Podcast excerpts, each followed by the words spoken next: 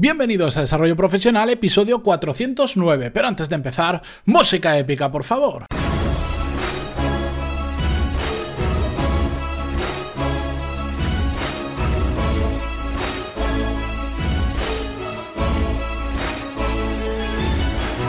Muy buenos días a todos y bienvenidos a Desarrollo Profesional, el podcast donde ya sabéis de sobra que hablamos sobre todas las técnicas, habilidades, estrategias y trucos necesarios para mejorar cada día en nuestro trabajo.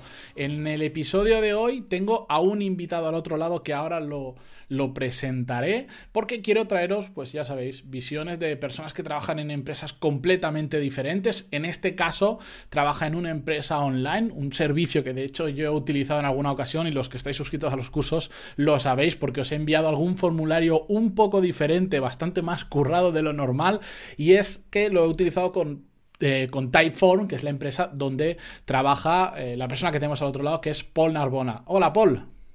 Hola, ¿qué tal, Matías? ¿Cómo va? ¿Cómo va por ahí por Barcelona? Muy bien, muy bien. La verdad es que no, nos podemos quejar. Eh, bastante calor, bastante sol, pero bueno, un lujo trabajar desde aquí. Sí, la verdad es que sí. Oye, Paul, preséntate un poco resumidamente em, qué haces en Typeform y para los que no conozcan Typeform, qué es exactamente. Porque si lo hago yo, seguro que me voy a equivocar más que tú. Genial, pero me ha encantado, la, me ha encantado tu, pequeña introducción a Typeform, ¿eh? unos formularios que son un poco más chulos de lo normal. Es, es una buena... Bueno, he dicho un poco, pero realmente son bastante más chulos de lo normal. No, no, no, me conformo con un poco y eso ya, es bastante. Em, muy bien, pues yo, bueno, como ya ha dicho Matías, soy, soy Paul Narbona y trabajo de Product Manager en, en, Typeform. Y Typeform siempre suelo contar que hay bastantes definiciones, algunas un poco burocráticas, más aburridas, pero realmente Typeform lo que ha hecho es el, un poco ha reinventado lo que eran los formularios. Los formularios suelen estar atados a un poco a eso, procesos burocráticos, con lo que cuando vas al médico tienes que llenar un formulario, cuando quieres, em, cuando quieres reservar un, un, vuelo rellenas un formulario y un poco que el diseño de estos formularios suele estar bastante anexado a que sea una cosa un poco tidiosa, ¿no? Un proceso bastante aburrido. Y Typeform lo que ha hecho un poco es, se dio cuenta del problema, de la, de la, experiencia del usuario al tener que rellenar estos formularios que realmente están en todos los sitios y se intentó reinventar para, trasladándose a lo que más sería una conversación, ¿no? O sea, intentando hacer que un, rellenar un formulario se parezca lo máximo posible a tener una conversación online. Um, hay un lado del espectro que es un chat, un chat es una conversación online, Em, y hay un lado del espectro que es el formulario, que es básicamente una, una, cosa muy fría y Typeform se ha situado ahí en medio intentando recolectar todos los datos que un formulario querría recolectar, pero con una pregunta en pantalla de uno en uno, donde puedes tener lógica, así que depende de lo que me contestes, te, te enseño una pregunta u otra y hacerlo la experiencia un poco más amena y nítida. Y eso al final, lo bueno es que se traslada a que tengas no solo mejores respuestas, porque estás em, en una buena relación con el, con el que está rellenando el, type, los llamamos los formularios, em, sino que también consigues más respuestas. ¿no? El hecho de que la experiencia sea más, más nítida y menos aburrida hace que tengas un mayor número de respuestas. Sí, no, la verdad es que es una pasada. Yo la primera vez que vi un formulario en Typeform, que fue hace ya unos años, me quedé alucinado es como de repente, yo siempre he estado muy vinculado al desarrollo web y todo esto, y de repente dije, ¿cómo, es, cómo no lo había hecho nadie esto antes? Sí. de repente ves que el resto de formularios que has completado durante toda tu vida en Internet son lo más aburrido que, has visto en tu vida cuando ves un formulario de Typeform. Sí, sí, la verdad. Yo también creo que fue un poco em, debido a la importancia que ha ido ganando la experiencia móvil eh, pues obviamente los formularios de la antigua cada vez caben en pequeños o, es más difícil rellenarlos en pantallas más pequeñas y eso fue un poco lo que realmente pidió a gritos que se reinventasen el, cómo se rellena un formulario, ¿no? Y, de ahí nació Typhoon. Claro, vale, y cuéntanos, eh, ¿qué figura tienes tú dentro de esa empresa? Sí, pues yo como Product Manager em, somos una empresa que se llama, bueno, dentro de un espacio que se llama SaaS, que es el Software as a Service, básicamente un software ofrecido como servicio y de tipo de suscripción. O sea, tenemos suscripciones mensuales y anuales. Y entonces, al ser una empresa de software, em, todos nuestros clientes obviamente em, no tenemos, o rara es la ocasión que tenemos el beneficio de podernos sentarnos con ellos y casi toda la interacción normalmente es online. Sí que tenemos oficinas, obviamente trabajamos con gente presente, no todos a, en online, pero mi presencia es em, con un equipo de ingenieros, yo soy el, Product Manager, que significa que yo trabajo en un equipo de ingenieros, em, ingenieros de todo tipo, no, voy, no voy a entrar en technicalidades, pero hay lo que se llama frontend, backend, que son diferentes disciplinas dentro de, de los tipos de, de, lenguajes con los que podemos trabajar, pero en ese equipo también hay diseñadores, también hay QAs, que se les llama a los, ingenieros de, test de código, y básicamente la idea es que tenemos un equipo, lo que se llama multifuncional y totalmente autónomo en cuanto si queremos desarrollar algo, lo podemos llevar desde principio a fin sin depender de ningún otro equipo. Eh, un poco lo que se dice a nivel del espacio del SaaS o del software es que estos equipos tendrían que ser casi como mini startups. ¿no? un equipo multifuncional es una mini startup que puede hacer lo que sea sin, sin encontrarse por ningún piedra en el camino. Entonces yo como product manager básicamente mi responsabilidad, em, primero, yo no tengo autoridad sobre el equipo, nadie de mi equipo reporta a mí, yo soy manager del producto, no manager de las personas de mi equipo, por lo tanto, un poco se dice que el product manager tiene que ser el líder sin autoridad, ¿no? Yo tengo que liderar al equipo eh, en cuanto a lo que vamos a desarrollar, yo presento al equipo datos objetivos y casos objetivos sobre por qué y qué tendríamos que desarrollar o qué problema tendríamos que solucionar y el equipo es realmente el encargado de encontrar la mejor solución, de de mm, un poco empezar a encontrar diseños, pero básicamente con una premisa, que es la premisa yo que quiero destacar aquí en el Product Management, es que a diferencia del Project Management y otras disciplinas, el Product Management, yo creo que lo primero que tienes que asimilar como Product Management es que seguramente tu primera idea Em, sea una incorrecta, ¿no? Y realmente tú no quieres dedicar a tu equipo a, desarrollar durante seis meses una idea que seguramente no tenga, lo más probable es que no tenga un efecto en las métricas que quieres. Entonces, como Product Management, trabajamos con las disciplinas que se llaman disciplinas eh, ágiles o metodologías ágiles, donde lo que queremos es realmente em, el problema que intentamos solucionar y la solución que intentamos testear para ver si realmente aporta el valor al usuario, entregarlo lo antes posible. O sea, realmente Em, trabajamos en sprint, que se llaman, que son dos semanas de trabajo, y lo que intentas es realmente asegurarte de que el producto que quieres lanzar es lo más válido para tus clientes. Y, o sea, volviendo a esta premisa de que tu idea seguramente es incorrecta. Y entonces lo que intentamos hacer como product managers es, cómo podemos validar lo antes posible y de la manera menos costosa que lo que, estamos, lo que queremos desarrollar es lo que realmente nuestros usuarios quieren. Vale, y que, por ejemplo, al estar trabajando con perfiles tan diferentes realmente, porque dentro del equipo en el que tú formas parte, eh, tú tienes un perfil completamente diferente, por ejemplo, al de un ingeniero, al de un diseñador o al de otras personas de tu equipo. ¿Cómo, ¿Cómo haces que eso funcione correctamente? Porque al final tú dices, eh, tienes que liderarlo, pero sin ningún tipo de autoridad. Yo creo que al final no es así, lo que no tienes es capacidad de decir, esto se hace por mis cojones, mm, como sería la vieja usanza, pero autoridad sí que tienes, porque en el momento en que lo lideras y lo lideras bien, la autoridad ya te la genera la, propia gente de tu equipo, simplemente porque es tu rol. Mm. Pero, ¿a, qué retos te enfrentas trabajando con perfiles tan diferentes? Sí, no, yo creo que, mm, a nivel, autoridad suele ir un poco, o a nivel de posiciones más antiguas, suele ir un poco em, atado a tener más experiencia o, una, o, ser más especialista en lo que trabajas, ¿no? Mm. Y es precisamente mi posición, es la única que es más generalista dentro de un equipo de especialistas. por eso, a nivel de autoridad, yo no dicto el cómo, yo no dicto incluso el cómo va a ser o el cómo Em, qué, lenguaje tenemos que usar o qué tipo de librería tenemos que usar, porque básicamente no entiendo. Y entonces la posición dentro del equipo, al ser puramente generalista, soy el que lleva más sombreros. A veces cuando hablo con los diseñadores, tengo que empatizar y ponerme el sombrero de diseñador y entender que normalmente los diseñadores lo que más les importa es la experiencia del usuario y realmente su especialidad es esa y entenderlos. En cambio, cuando voy con un ingeniero, realmente lo que tengo que enfatizar es que está bien no dedicar el 100% del tiempo a tener el código perfecto porque aún no hemos validado si es lo mejor a desarrollar. Entonces es más em, la posición generalista que tengo dentro del equipo lo que me hace realmente no tener una autoridad, sino al revés, empatizar con todas, los todas las diferentes personalidades y, especialidades y encontrar un punto medio donde intentemos todos estar contentos. O sea, es un poco un, líder pasivo ¿no? dentro de un equipo. Sí, pero, pero es, un, es una figura eh, muy interesante y, de hecho el que os permitan funcionar de esa forma, yo al final lo veo incluso en una, en una misma empresa, yo para eso soy como muy, muy liberal en cuanto a las jerarquías, pienso que el, jefe o un cargo hasta ahora era el, pues el que mandaba y tal, pero hoy en día es una persona dentro de la empresa que tiene una función diferente y ya está. No entiendo, por ejemplo, que por ser un jefe se le tenga más respeto que por ser un ingeniero que trabaja en la mesa de al lado tuya. Sí, sí, sí, totalmente de acuerdo. En esa pequeña mini empresa o ese mini equipo en el que estáis, que al final, como tú dices, sois como una pequeña startup, ya funcionáis así.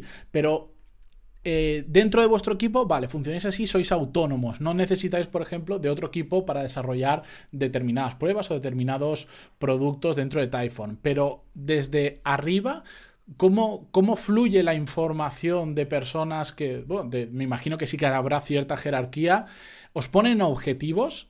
¿Cómo funcionáis? Sí, em, es muy buena pregunta. Obviamente em, no somos totalmente agnósticos a todo lo demás que pasa en la empresa. De hecho, em, es simplemente a nivel de ejecución que tenemos esa libertad o autonomía, pero realmente tiene que haber mucha colaboración con otros departamentos y obviamente interactuamos con lo que llamamos el leadership team, el equipo de, liderazgo, perdona, y, obviamente nos dan una dirección, nos dan objetivos. En Typeform en concreto trabajamos con lo que se llaman OKRs, em, OKRs, por si queréis buscarlo, que es un, framework de, de, objetivos a nivel de empresa, incluso de equipos, que creo que lo empezó Google, hay muchos libros al respecto, y realmente nos va muy bien porque como ya he comentado, a mí lo que me interesa, y, de hecho a la empresa lo que le interesa es que las soluciones las determinen los especialistas ¿no? dentro de este equipo. Entonces, a nivel de liderazgo, yo creo que muchas veces em, se ha pecado, porque yo realmente creo que la opinión es, negativa, es de empujar soluciones hacia abajo, que, que, el CEO te diga lo que tienes que hacer. Em, y ahora lo que se ha entendido es que realmente los que entienden son los que están em, en los equipos tratando el problema de cerca, hablando con usuarios y por lo tanto el tipo de dirección que nos quiere dar leadership es más por objetivos o incluso em, enfoques a nivel de en qué segmento del mercado nos, nos, nos centramos. Y, sé que esto suena un poco abstracto, entonces para darte un ejemplo, por ejemplo, en Typeform, eh, lo que la compañía nos dice a nivel de objetivos es las métricas a las que afectar. O sea, por ejemplo, a mi equipo le dicen, tienes que, o queremos llegar a, un 10% improvement, un 10%, queremos levantar la métrica por un 10% de activación. Y yo tengo que intentar entender cómo mi equipo puede, a qué se puede comprometer em, a través del trabajo que podemos hacer nosotros a mejorar esta métrica. Y es una conversación. Yo les digo, mira, mi equipo yo creo que puede, puede traerte mil usuarios activos cada mes a final de este año. Y eso, yo cuando yo me comprometo aquí, yo no estoy dando cómo lo haré, yo no estoy dando qué soluciones, lo que digo es, mi equipo va a solucionar esto. Y nos ha dado este objetivo. A la vez, este objetivo también entra en contexto y ellos nos dicen, este objetivo lo tenéis que hacer enfocándonos a, personas de marketing de los Estados Unidos. O sea, ellos nos dan enfoque, nos dan, ellos han validado que realmente nuestro mercado está en Estados Unidos y que nuestra plataforma es más usada por, el departamento de marketing de diferentes empresas, etcétera, etcétera. Y entonces esto obviamente no nos da, a nivel de equipo, de equipo no nos da esa anarquía de ir buscando todos los lados para intentar tocar esas métricas, sino al revés, nos da un enfoque muy concreto, pero realmente no nos tira hacia abajo ninguna solución que lo único que haría es que nos fuésemos a, product a project management. ¿no? El React tienes un proyecto ya definido, ahora a ejecutarlo, sino todo lo contrario. Tienes un objetivo, sabes con quién quieres trabajar, que es este segmento de usuarios de, en este ejemplo, eh, marketing, gente de marketing en los Estados Unidos, y ahora dices, vale, pues vamos a empezar a hablar con esta gente de marketing, vamos a entender qué necesitan, vamos a entender qué es lo que les está preveniendo de activar y entras en esta dinámica de equipo que ya pasa en el ecosistema este más autónomo. O sea, por resumirlo, digamos que ya te dan el target y tú tienes que encontrar cuál es el problema que está impidiendo que esa métrica avance y solucionarlo al final para poder conseguir ese objetivo. Eso es. Y, créeme que eso es.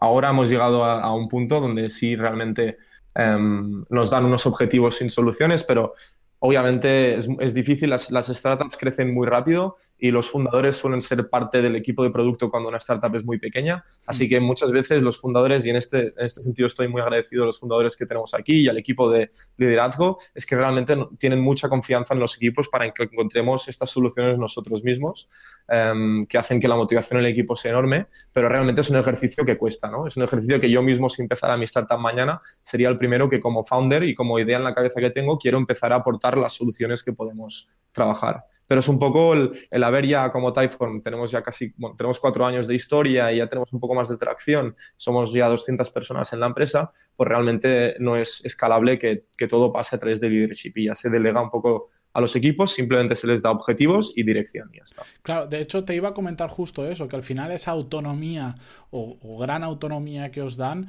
eh, también favorece que la, empresa en un momento dado pueda empezar a, crecer de verdad.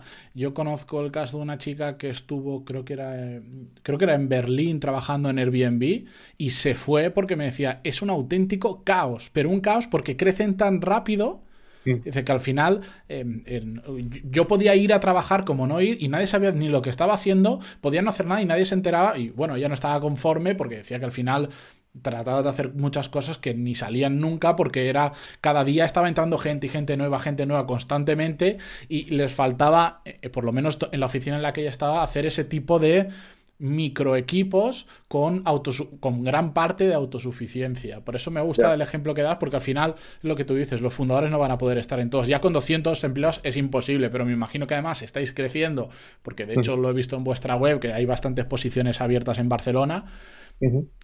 Es imposible si no. Sí, sí, además ahora, mira, hace un par de meses abrimos en San Francisco. Realmente, si todas las decisiones, y como te digo, cada equipo realmente está lanzando experimentos eh, cada dos semanas, si todo tuviera que pasar a través del equipo de liderazgo o incluso de los fundadores, sería imposible. O sea, el, bottleneck que encontraríamos sería, sería infumable y realmente no es así. Se ha creado una cultura donde em, también, lo bueno es que también va con responsabilidad, ¿no? Hace a los equipos totalmente, em, no me sale la palabra en castellano, pero responsables del resultado que tenga algo y eso hace que le pongas más énfasis, más esfuerzo. Es parte tuyo, es en gran parte tuyo, lo sientes así es una parte, realmente por eso se llama Product Management, porque eres el manager de tu parte del producto, ¿no? solemos estar enfocados a una parte del producto y es como tu pequeño bebé dentro del producto. Sí, de hecho, últimamente eh, hay un término que se está. Yo no lo había escuchado hasta hace muy poco y cada vez lo escucho más, que es el de Product Owner. Sí. Que nos gusta eh, poner todos los nombres en inglés, pero que al final trabajas por una empresa, pero tú eres el product owner, eres el máximo responsable de ese producto, aunque tengas que reportar. Eso es, eso es. Y, aunque suene product owner, no, no nos referimos al, producto en, holística, en, el producto en general, sino el, tu área de producto, ¿no? la, que, la que tu equipo trabaja. Y la diferencia, yo aquí internamente me llaman, a veces, de hecho, si me, buscáis en LinkedIn, creo que estoy como product manager, pero en Twitter product owner, o sea, realmente es, ahí entran muy, muchas diferencias y opiniones, pero product owner es más, va más ligado a la, a la metodología concreta con la que trabajamos que la usamos en Typeform, que es el Scrum, que ya no voy a entrar, pero es más el, exacto lo que mencionaba de trabajar con sprints de dos semanas, con, eh, con a, corto plazo, donde eh, lo que intentas es realmente entregar muchas iteraciones de un producto muy rápido, ¿no? Claro. Y oye, para los últimos minutos, para no entretenerte más, Paul, eh, cuéntame, ¿cómo se llega a ser Product Manager? Pues ¿Cuáles son las cualidades mm, que tiene que tener una persona para ser un, buen product manager? De hecho, a mí es un tema que me interesa bastante y yo juraría, ahora que nos hemos eh, visto antes de empezar por la webcam, que de hecho creo que hemos coincidido en Barcelona en, una charla de Itamar Gilad. ah, pues sí, sí, sí, exacto. juraría que nos hemos visto. Ahora que me ha venido un flash y he dicho, creo que lo he visto allí. Sí, sí, sí, sí, estuvimos ahí. De hecho, había gente con la camiseta de Typeform. pues, haciendo spam. sí, sí, era, uno de esos. Em, pues sí, sí, la, pregunta que haces es, muy buena y eso yo creo que nunca se va a responder, al menos como entendemos el Product Manager ahora, porque realmente Product Manager, al ser tan generalista, hay muchos tipos, ¿no? Em, mm. dentro del mismo del equipo de Product Management aquí hay Product Managers con background técnico, product managers con background en marketing, product managers con background más en data analysis como el mío.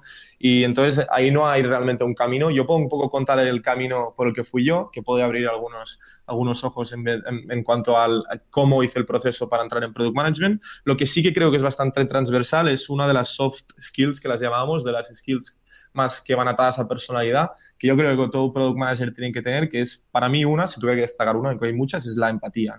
Em, empatía sobre todo por, obviamente, interna con los, con los em, diferentes especialidades y personalidades que tienes que trabajar, em, diseñadores, ingenieros, obviamente como todo, como todo trabajo, pues saber tratar con, con cariño y, y, afrontar los momentos malos, pues se tiene que leer la personalidad y la empatía es súper importante, pero sobre todo, a mí es lo que siempre pongo mucho énfasis, la empatía es muy importante para entender a tus usuarios, ¿no? Realmente, eh, como te decía, empezando de la, de la premisa que nuestras ideas seguramente estarán equivocadas y solo lanzando algo en el mercado, aprendiendo y volviendo a desarrollar sabiendo ya lo que sabemos, es como realmente iremos a la dirección que nos quieren nuestros usuarios. Esto va con mucha empatía porque tienes que intentar ponerte en los zapatos de tu usuario, entender quién es, hablar con ellos y ahí es donde realmente la empatía es, es ponerte constantemente el sombrero de tu usuario y es la calidad que diría, si puedes leer libros en psicología que enfatizan mucho en cómo intentar poner em, los zapatos de los demás, hazlo porque Product Manager, sea el background que sea, es una calidad muy buena que tener y no digo que yo la tenga, estoy trabajando en ello cada día. Em, en cuanto a mi proceso, yo empecé, como, como he dicho, em, yo estudié fuera y ahí es cuando encontré Typeform porque tenía que usarlo como herramienta y quise usarlo antes de Google Fonts porque dije, mira, son de Barcelona, les voy a dar una oportunidad y la verdad es que me encantó. Y, entonces apliqué aquí, entré y entré como data analyst en el analista de datos en el equipo de Customer Success, que es un poco el marketing de retención, el, cuidar, digamos, de los usuarios que ya tenemos. Y, ahí estaba de data analyst trabajando en las public sites y obviamente em, lo, que, lo bueno que tiene es que los, los equipos de producto siempre quieren entender em, o acuden a los otros departamentos para entender más de, los, de sus usuarios, ¿no? Y ahí estaba como Customer Success representando la data que nuestros usuarios existentes nos proporcionaban con sus, con sus comportamientos en la plataforma y me hizo interactuar mucho con producto. Eso aparte que yo ya estaba bastante interesado, había leído bastante a nivel teórico, pero tenía hacer experiencia práctica y ya empecé a ver cómo, cuál era el rol de Product Manager dentro de una empresa de software y me gustaba mucho porque realmente a mí lo que, lo que definiría que me gusta de un Product Manager es que no hay dos días que sean iguales, ¿no? Realmente hay un día que tengo todo el día para escribir un documento, realmente ponerme a, ponerme a, entender y a buscar datos de qué es lo mejor que tenemos que desarrollar después. Y hay un día que me paso el día en reuniones, hablando con los fundadores, hablando con gente de otros departamentos. O sea, realmente cada día es diferente y eso me encanta porque em, no, no, no suelo ser muy fan de la monotonía en el trabajo. Y, entonces ya vi que era lo que me gustaba, internamente fui muy pesado y, al final abrieron una posición y entré. Pero realmente yo, ¿cómo diría cómo entrar a Product Management? Es Product Management va ligado a las empresas tecnológicas hoy en día, aunque hay otras disciplinas, pero como lo conozco yo, va, bastante ligado a empresas tecnológicas. Y aunque entres en otro departamento, entra Um, haz shadowing, que es lo que siempre digo yo. Si algo te interesa, siéntate en los meetings y mira qué hace el product management de ese, meeting y te darás cuenta si te gusta. Y yo cuando estaba sentado en un meeting sin participar y veía al product manager trabajar con su equipo, decía, hostia, yo quiero hacer esto. Y ahí es donde me di cuenta. También haces apariencia, empiezas a hacer preguntas, ven que estás interesado y, y ahí ya me metí, me dieron la posición cuando abrieron una posición junior y ya, ya llevo casi año y medio y la verdad no arrepiento para nada. Es una experiencia que creo que, aunque no acabe siendo product manager, te sirve porque es tan transversal y tan generalista que realmente creo que es aplicable a muchas otras industrias. Claro, de hecho, lo, que, me gusta de, la cantidad... Dime. Dime. No, no, perdona, ha sido un ruido de ah, fondo. Lo que me gusta es que la cantidad de puestos de trabajo que existen actualmente que no nos preparan para nada en la universidad. Totalmente. Porque las características que me has dicho que tiene que tener un buen product manager, mm, complicado aprenderlas en, en, una universidad hoy en día, hoy en día. Parece, literalmente parece que hayas hablado con mi madre porque ayer lo hablábamos. O sea, ayer la, fui a ver y le, y le, dije, discutíamos de por qué los portafolios ahora de la universidad tienen que renovarse, y ya no de la universidad, sino incluso del colegio, y es por el hecho de eso, ¿no? De que todo lo, lo que más difícil me estoy encontrando en, el trabajo, que es no sé, por ejemplo, resolución de conflictos, este tipo de, cualidades no te las entrenan nunca y te las encuentras de golpe en este tipo de trabajos, en el trabajo. Y aquí o aprendes o, tienes que dejarlo. Y, sí que parece un poco que o se reinventan o no sé hacia qué dirección irán o qué valor sacaremos de las universidades. Pero bueno, eso ya es una opinión, ¿eh? Sí, no, no, completamente de acuerdo. Oye, Paul, que no te quiero entretener más, que ya nos vamos pasando de tiempo. Muchísimas gracias por haberte pasado por el podcast. espero que vaya genial. Espero que si alguien no conocía hasta ahora Typeform, le pegue un vistazo, porque la verdad no solo es para gente que desarrolla web, de hecho ya decías tú que hay mucha gente de, departamentos de marketing que lo utilizan porque, porque es una pasada. Y, y lo dicho, espero que nos veamos en Barcelona en algún evento y nos reconozcamos. Perfecto. Y nada, muchas gracias por haberte pasado y a todos los que estáis escuchando el podcast, pues como siempre, mañana volvemos con un nuevo episodio. Adiós.